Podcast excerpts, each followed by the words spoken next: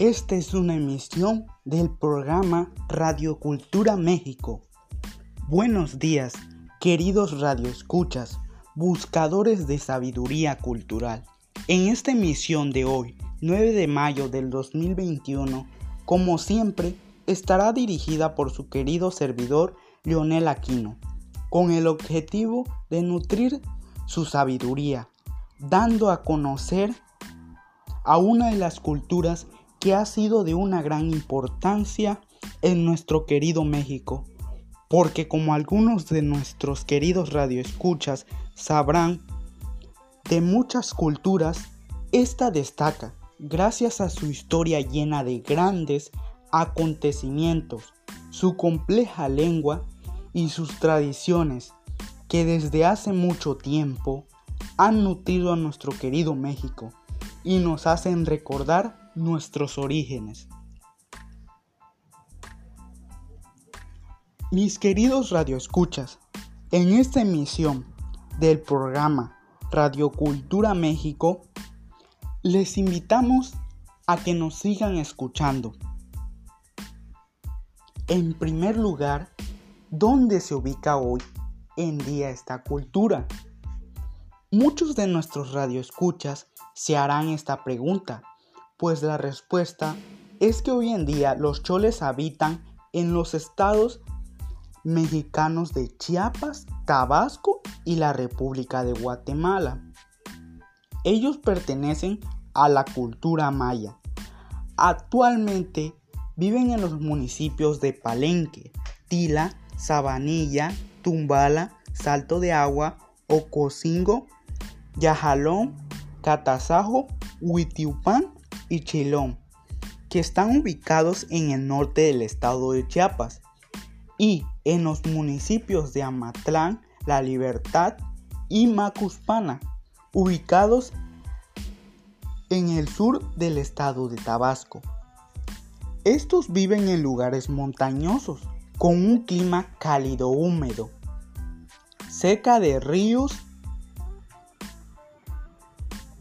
caudalosos, como el río Tulija, el río Amarillo y otras afluentes del río Sumacinta. Se pueden apreciar la cascada de Misol Ja y la cascada de Agua Azul. De esta manera, mis queridos radioescuchas, podemos dar respuesta a esta pregunta. Su historia. Como los datos más importantes de su historia, tenemos, mis queridos radioescuchas, que en 1530 los conquistadores españoles invadieron sus tierras, por lo que se retiraron a la selva lacandona. Pero en 1559, el fraile dominico Pedro Lorenzo los evangelizó para que éstas y otras etnias se movieran a zonas más accesibles, como pueblos y comunidades. Entonces fueron sometidos por encomiendas y esclavizados. Después de la independencia, ellos siguieron siendo explotados sin poder mejorar su calidad de vida. En 1936, Debido a la reforma agraria, las tierras cafetaleras se le entregaron a la población chol, por lo cual dejaron el cultivo de maíz y se dedicaron a cultivar café. Finalmente, actualmente los choles mantienen una buena relación con sus vecinos porque desde 1994 han compartido el objetivo de la defensa y restitución de sus tierras. Mis queridos radioescuchas, se preguntarán, ¿de qué manera viven los choles? Pues esta es la respuesta.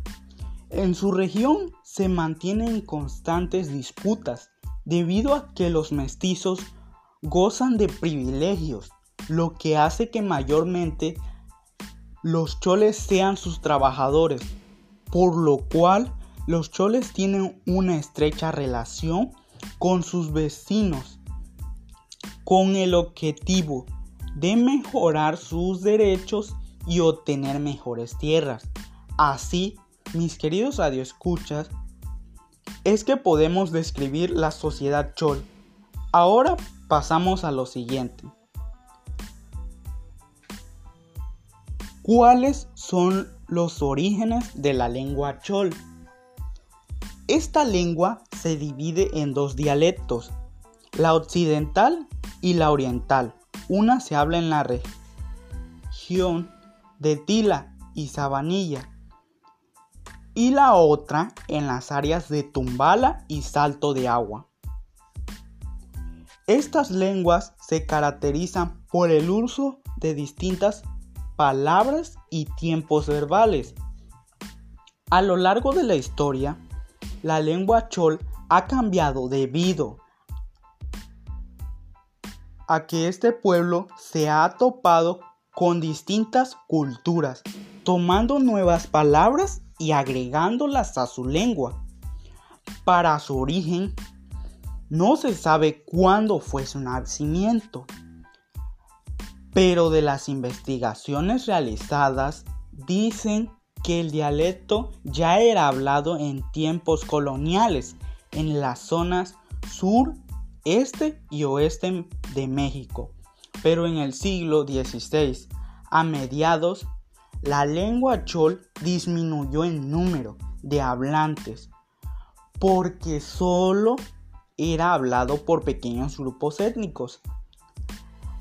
Años más tarde, esta lengua fue reconstruida debido a que los choles convivieron con otros pueblos creando una nueva lengua que era un chol que ahora es conocido como moderno hasta nuestros días y que es hablado por 202.806 personas.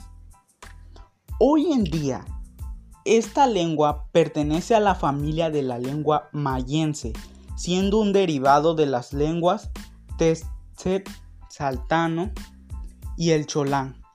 Es así que podemos saber el origen de la lengua chol y su historia hasta nuestros días. Como toda cultura, mis queridos radioescuchas, esta cultura también tiene tradiciones y aquí en Radiocultura México les presentamos dos de sus muchas importantes tradiciones.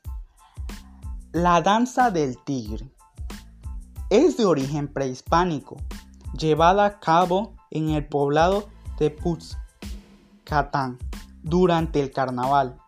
Este era un antiguo ritual que se convirtió en danza que consiste en una danza que hace que los hombres se conviertan en tigres con la ayuda de un brujo que dirige el ritual. Este ritual, como toda danza indígena, está acompañada por música de tambores y flautas, en donde los danzantes visten pieles de tigres. Otra de las danzas más importantes que describiremos es el lavado de ropa de los santos. Es de origen católico. Se realiza los 19 y 20 de enero en el poblado de Xicotencal.